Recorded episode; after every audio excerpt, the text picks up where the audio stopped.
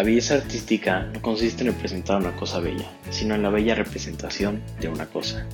Lo que el arte ofrece es espacio, un respiro para el espíritu.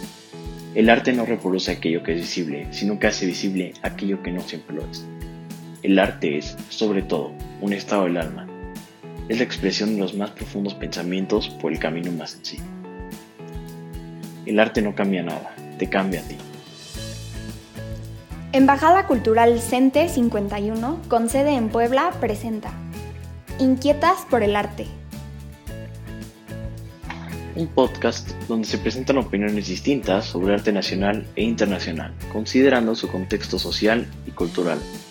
No hay razón equivocada para que una obra de arte pueda gustar, pero en cambio sí hay muchas razones equivocadas para que pueda no gustar, particularmente la ignorancia. Por ello, en este podcast conocerás más sobre las distintas inquietudes de la humanidad y cómo estas expresiones se han materializado en el arte. Conducido por Claudia Rodríguez, Jessica Báez y Mónica Zagaón. Esto es Inquietas por el Arte.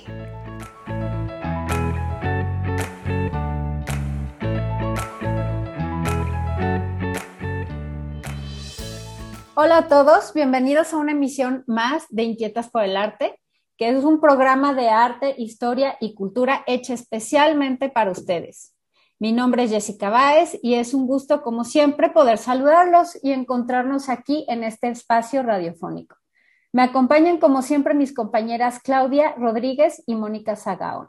Nuestro correo para dudas y comentarios es inquietas por el arte x en lugar de por arroba gmail.com. En Facebook e Instagram estamos como inquietas por el arte. Esperamos sus comentarios, chicos, y sus likes también. Hoy, la segunda parte del programa anterior. Jeff Koons y Demian Hearst son artistas o mercadólogos. ¿Ustedes qué opinan, chicos? A favor de Jeff Koons, voy a tratar de defender su punto con sus propias palabras.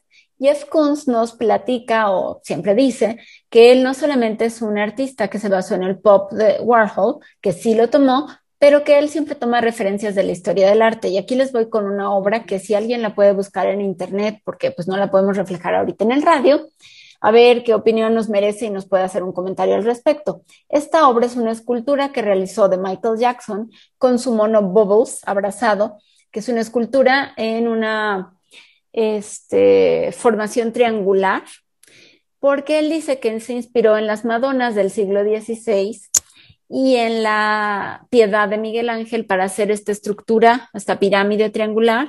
Además, esta escultura está pintada en dorado, dorado, dorado, por eso yo digo que es kitsch, aunque él diga que no. Y él habla de estas Madonas del siglo XVI en cuanto a la adoración que mostraba el pueblo hacia la Madonna en esa época. Y la compara con la adoración que nuestra cultura da a los ídolos pop y que esta adoración es mm, promovida por los medios masivos, porque estos medios masivos no serían tan fuertes si no lograran eh, endiosar a estas figuras populares. Entonces, sí hay un cierto juego de crítica en una obra que a mí me parece fea, sí, francamente, pero tiene un contexto que si le entendemos, quizás sí tenga una representación de nuestro momento cultural muy clara, ¿no? Sí, seguramente están reflejando, como decía hace ratito, a nuestra sociedad. No, no están, no serían tan exitosos si no hubiera un público que, que tuviera esos gustos y esos, pues, inclinaciones y además, este, pues, está reflejando nuestros momentos de, de la historia, pienso. Para los que creen que, que, no conocen la obra de Kunz, nada más quiero recordarles que, que que este hombre en 1979, y bueno, su gran boom fue esta serie de inflables, que son como estos globos que hacían los payasos así como en las fiestas, y él los llevó a una, este, a un tamaño monumental, les puso brillo como de espejo, y este... Sí, porque son de acero inoxidable. Exacto, y pintura de automotriz. Ahora, a favor también la realización de estas esculturas es sumamente difícil y tienen muy buena calidad, pero como comentaba Jessie hace rato, no las realizan ellos solos. Tanto Hearst como Kunz tienen equipos de alrededor de 100 artistas que realizan sus ideas y ellos les exigen que las hagan, les dan la idea, les dan la pauta, pero ellos no se ensucian las manos. Claro, por eso es para algunos es un impostor, ¿no? Y luego también una de sus obras, muy similar a la que menciona Clau, es una bailarina.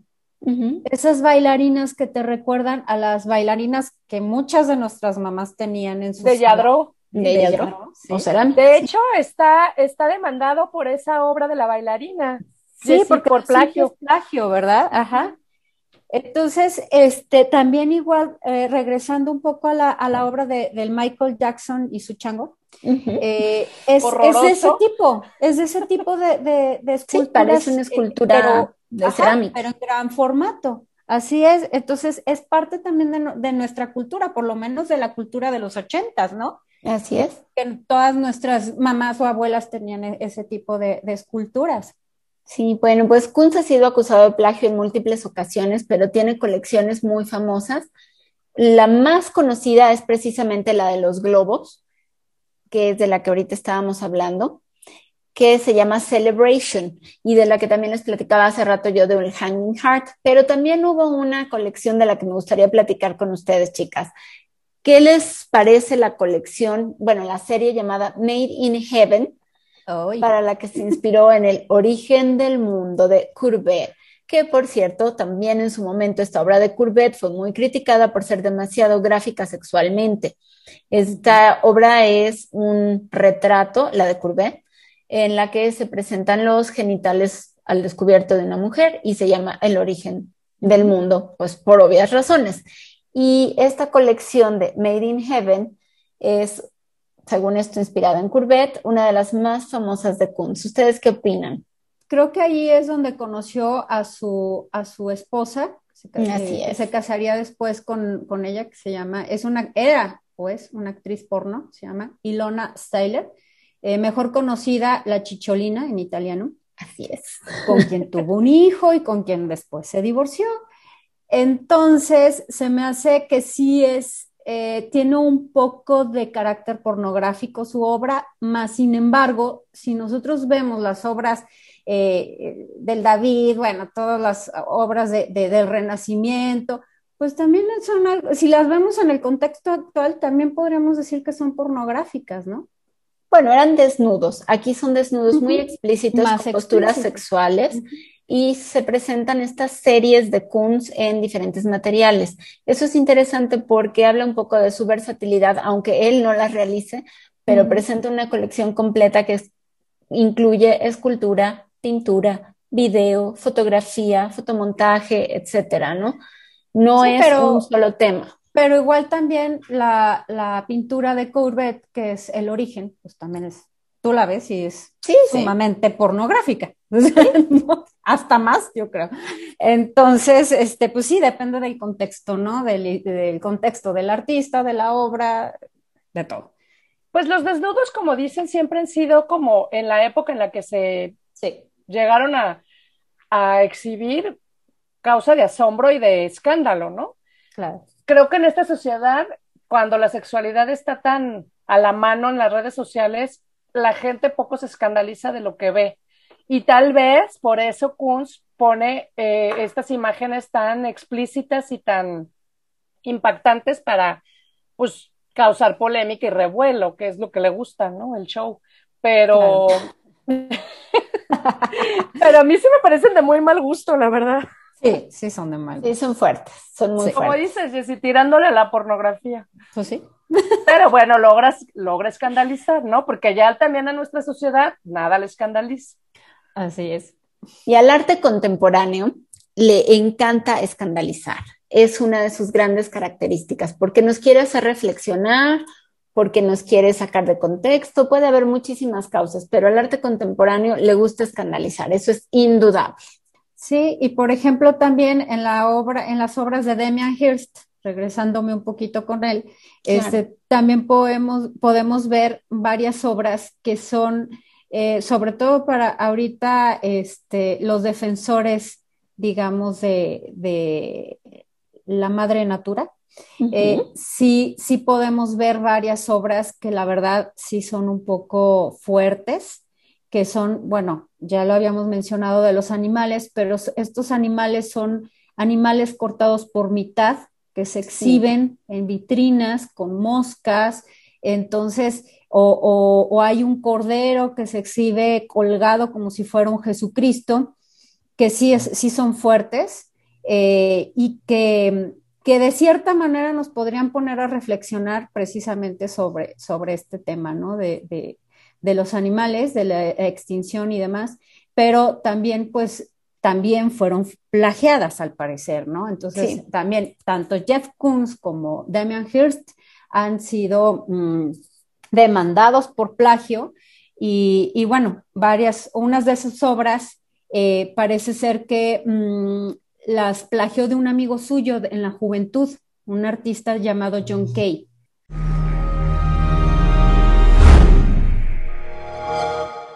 Para retomar el tema Kunz y Hearst, artistas o mercadólogos, y además hablar de otros artistas como Brito y Murakami, el día de hoy nuestra invitada especial, la licenciada en Historia Daniela Isasmendi Hernández, con, con especialidad en Patrimonio Cultural, también diplomada en Museología, Museografía y Curaduría e Historia del Arte, curadora de exposiciones itinerantes en Asociados Musajev con el Archivo General del Estado de Puebla y curadora de exposiciones históricas del colectivo Repentina y Puebla Antigua en Casabesí.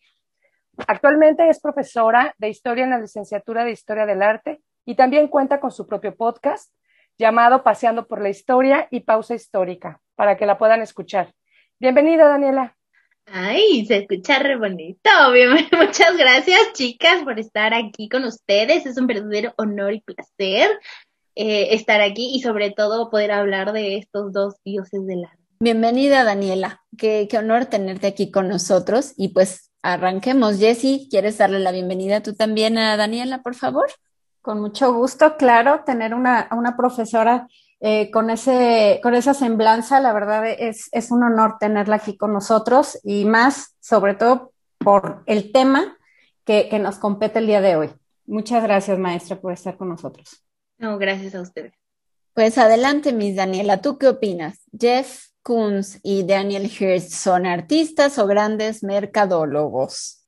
Ay, es que, bueno, diría así como que así de, ¡oh, demonios! Es una pregunta demasiado intensa y muy fuerte. La verdad, creo que eh, podríamos empezar con una obra que me gusta mucho, que es este, de Arthur C. de Canto, que les digo que es un, este, un crítico de arte y también un, historiador muy importante. Y él nos dice que nosotros estamos, eh, que fuimos educados para eh, ya sea amar o odiar a Kunz. Y esto es muy cierto. Eh, debido a que, bueno, hace mucho tiempo la academia nos, está, nos ha estado dando estas pautas rigurosas, estas características en donde nosotros tenemos que seguir, ¿no? Ciertos cánones de belleza para poder entender el arte, porque hay muchos, inclusive hay muchos críticos de arte que dicen que primero debemos de entender y pensar el arte y después sentirlo. Entonces, creo que realmente aquí hay muchos puntos de vista, pero principalmente, y lo vuelvo, así lo dije hace mucho tiempo y lo vuelvo a decir, sin Duchamp y sin Andy Warhol, no existiría un Jeff Koons y no existiría un Demian Hirst. Mientras que Jeff Koons es considerado polémico y no es considerado un artista, más que nada por su formación y por los temas que maneja, Demian Hirst es más criticado por el tipo de arte que hace. Ahí también tenemos como que una diferencia entre estos dos señorones, ¿no? Jeff Koons es un señor que en determinado momento sí estudió arte, pero como que no es lo más importante de su carrera, ¿no? Sin embargo, Demian Hirst sí tenemos, mm, eh, nos, nos, podemos dar una idea de que sí estudió arte, sí tiene naciones que estudió arte, por lo cual no es tan fácil comparar uno con el otro. No, yo creo que estamos de acuerdo pero eso no significa que estemos tan reconciliadas con su arte, ¿verdad, Jessie? Así es. Porque Sí, porque creemos que es importante, como usted eh, mencionaba, como tú mencionabas, Daniela, en un principio, que la estética y los cánones de belleza pues siempre han regido eh, el arte, ¿no? Sobre todo, eh, bueno, arte, arte ya pasado como el neoclásico. Entonces, ver ahora este nuevo arte, como, como tú lo dices, Daniela, con los ojos ahora de Duchamp, pues es, es, es interesante, ¿no? Cómo Duchamp fue el parteaguas, digamos, de, de el arte mmm, más académico con el arte ya más conceptual.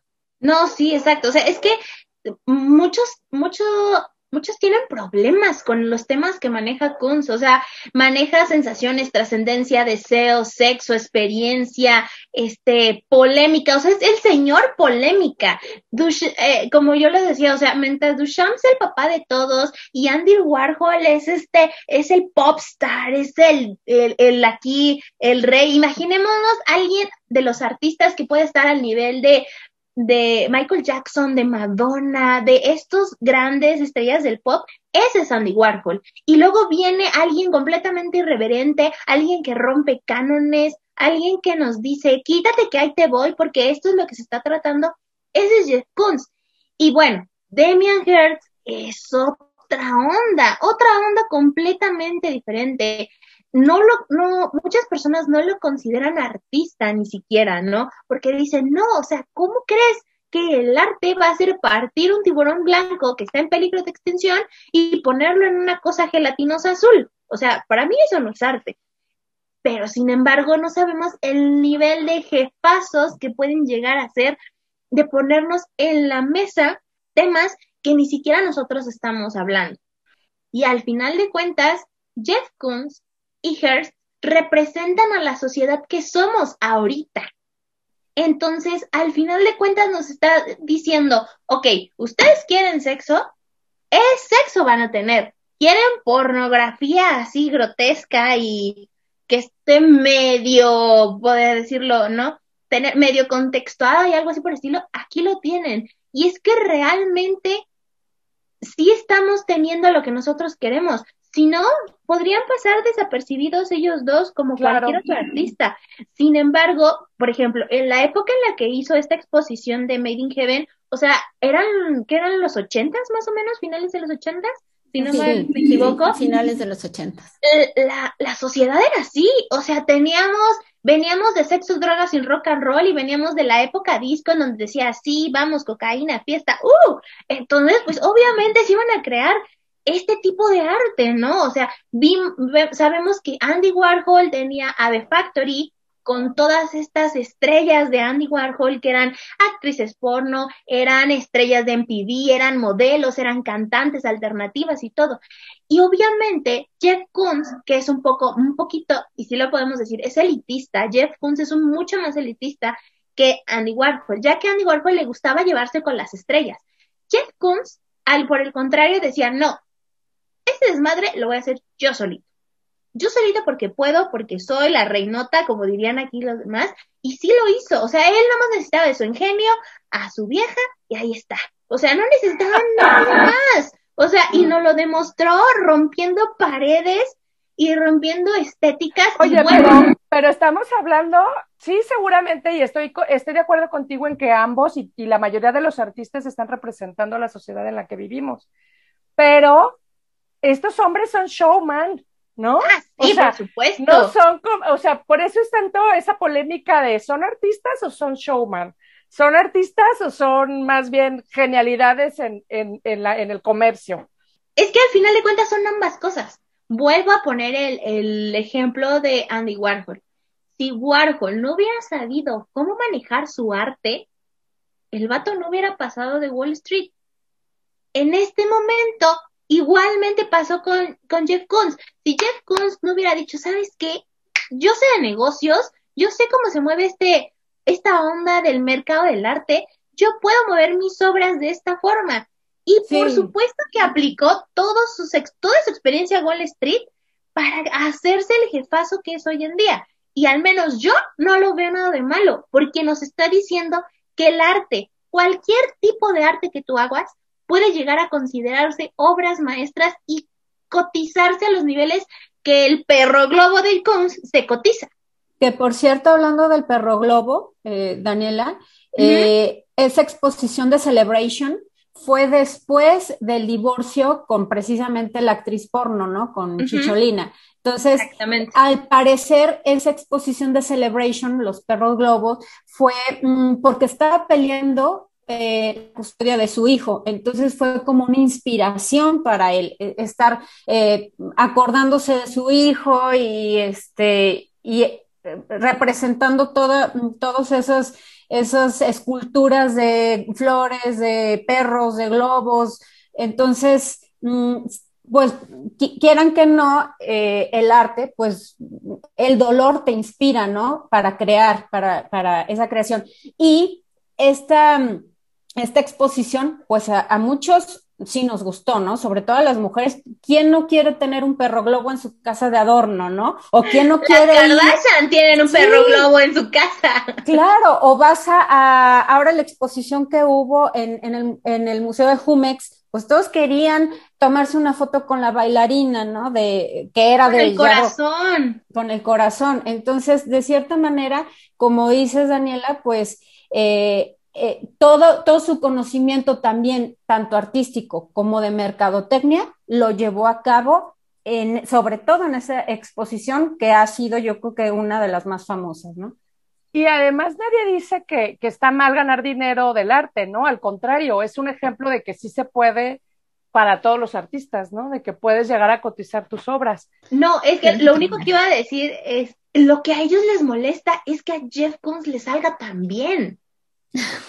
O sea, y también a Demian Hirst, o sea, y fíjate que yo no he sabido, o al menos no tengo conciencia de que estos dos se traigan pique.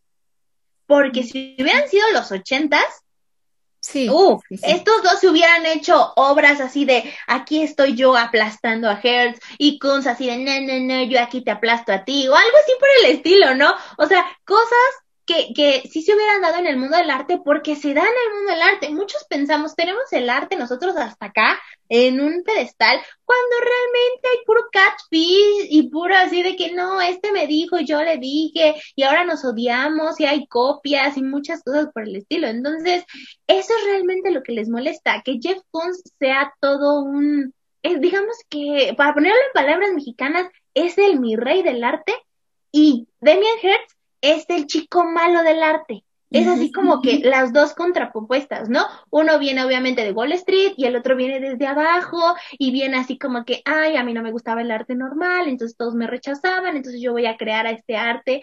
Y obviamente al de Hearst lo ven súper rarito porque a quién le va a gustar tener en su casa un cráneo cubierto de cristales Swarovski. Es así como que no, hombre, gracias, quédate con tu arte súper raro en tu casa, ¿no?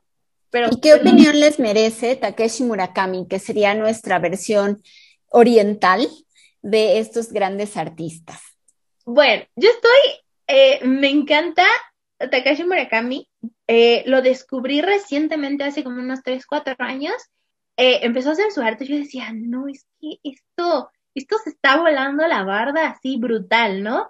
¿Qué está haciendo? Estamos viendo un pop art raro, estamos viendo un neo pop art, ¿qué, qué está pasando esto, no? Y ya, mi cabeza explotó el año pasado en plena cuarentena cuando Takashi Murakami se le ocurrió, no sé si se le ocurrió a él o G Balvin le dijo, el cantante de G Balvin, este de reggaetón raro, no sé cómo ubicarlo, perdón, este que le dijo, oye, ¿y si haces la portada de mi disco? Y el Takashi Murakami, ah, Simón, sí, ten. Y le dan su portada de su disco que se llama Colores. Si, si no la han visto, búsquenla. La portada del disco de G Balvin, este, Colores del año pasado, está hecha por Takashi Murakami. Y es como una, un chapurrasco de flores con caritas sonrientes. Y todo queda así de, bueno, esto es arte. Me acuerdo que cuando se lo enseñé a mi mamá, dijo, ¿y ese cosa de jardín de niños? Y yo así de, ¡Ah, mamá, ¿qué te pasa? fue, fue la verdad, fue muy gracioso. Creo que es, es algo, vuelvo a decirlo, lo momento, ¿no? Gracias a Takashi Murakami, el anime, el manga, todas estas cosas empezaron a poner de moda. No, bueno, no es de que se pusieran de moda, sino tuvieron más visibilidad. Hay que quitarnos la palabra de poner de moda algo, ¿no? Hay que decirle que tuvieron mucha más visibilidad.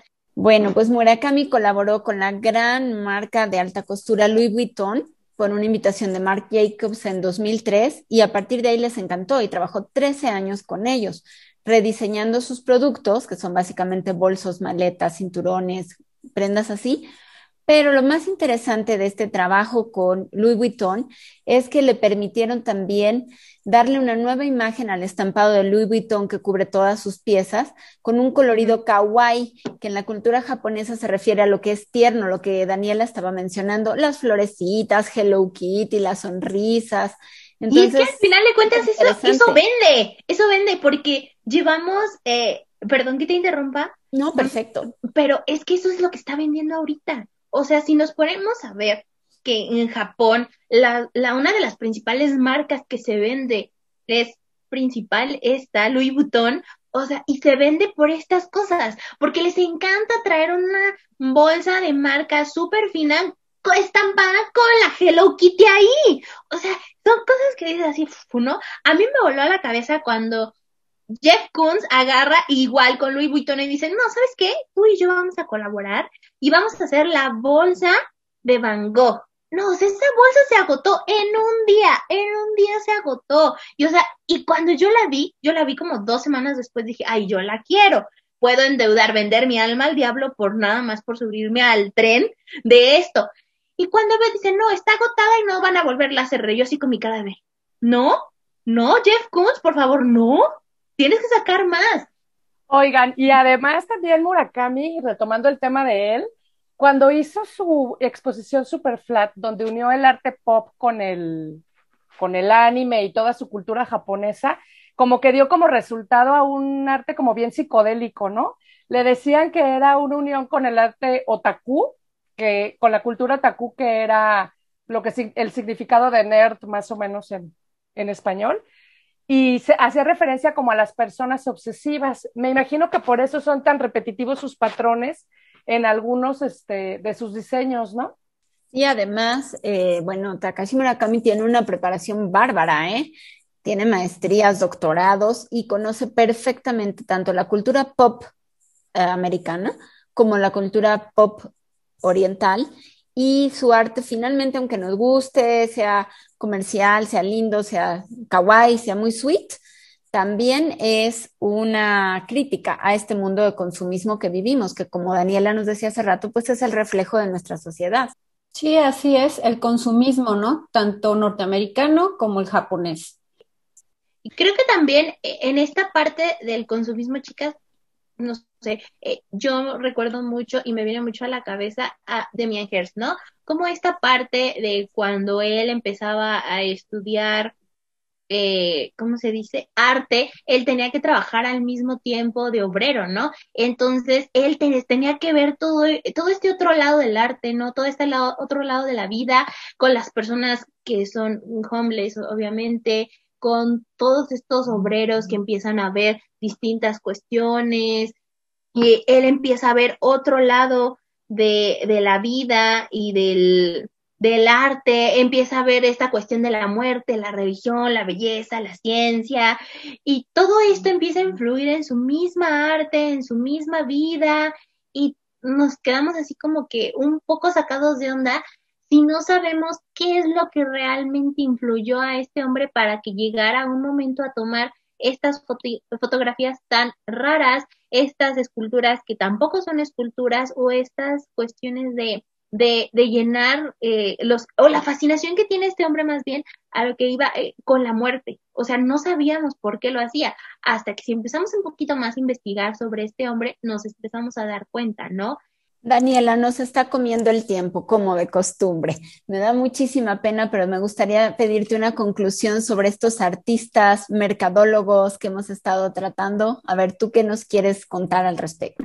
Bueno, pues ya para cerrar y que me cierren el pico porque a mí también se me va la olla. este, sí, yo creo que sí son artistas y al final de cuentas son artistas de nuestro tiempo. Vuelvo a decir lo mismo, este, el neopop el nuevo arte que se está creando siempre va a representar y siempre tiene que ver con el contexto en el que se esté desarrollando. Eso no lo vamos a poder separar, ¿no? Al final de cuentas, eh, Jeff Koons nos dice en sus obras que tienen que ver, sus obras no ven sobre él, ven sobre nosotros. Por eso siempre podemos reflejar nuestro rostro o nuestro físico en todas sus obras. Demian Hirst refleja lo feo, lo grotesco, lo raro de nuestra misma sociedad, ¿no? Cómo somos capaces de matar a criaturas tan majestuosas como un, tiburón ballena, como una vaca, para poder utilizarlo a nuestro favor, ¿no? Este, Takashi Murakami nos dice, ¿saben qué? Si ustedes creen que el gigante es Estados Unidos, mm, mm, mm, nosotros vamos aquí y estamos poniéndonos las pilas porque el, el próximo gigante y el próximo dueño del mundo somos nosotros. Entonces, son datos que nos está dando el arte que solamente hay que poner bien paraditas las antenas para darnos cuenta que ahí están. Y si no nos gusta, entonces es porque no nos gusta nuestra propia realidad. Si nosotros pidiéramos cosas como Miguel Ángel, bueno, entonces Jeff Koons nos daría cosas como Miguel Ángel. Sin embargo, no lo hace, porque la sociedad no está preparada para eso ahí está la respuesta. Si son artistas, lo están haciendo bien, la están rompiendo como ellos solamente lo saben hacer. Nosotros pues muchísimas gracias. A mí no me queda más que aplaudirte, agradecerte mucho tu participación. Agradeciendo su amable atención, nos despedimos. Hasta la próxima emisión. Esto fue Inquietas por el Arte Sintonízanos en nuestra próxima emisión, presentada por la Embajada Cultural CENTE 51.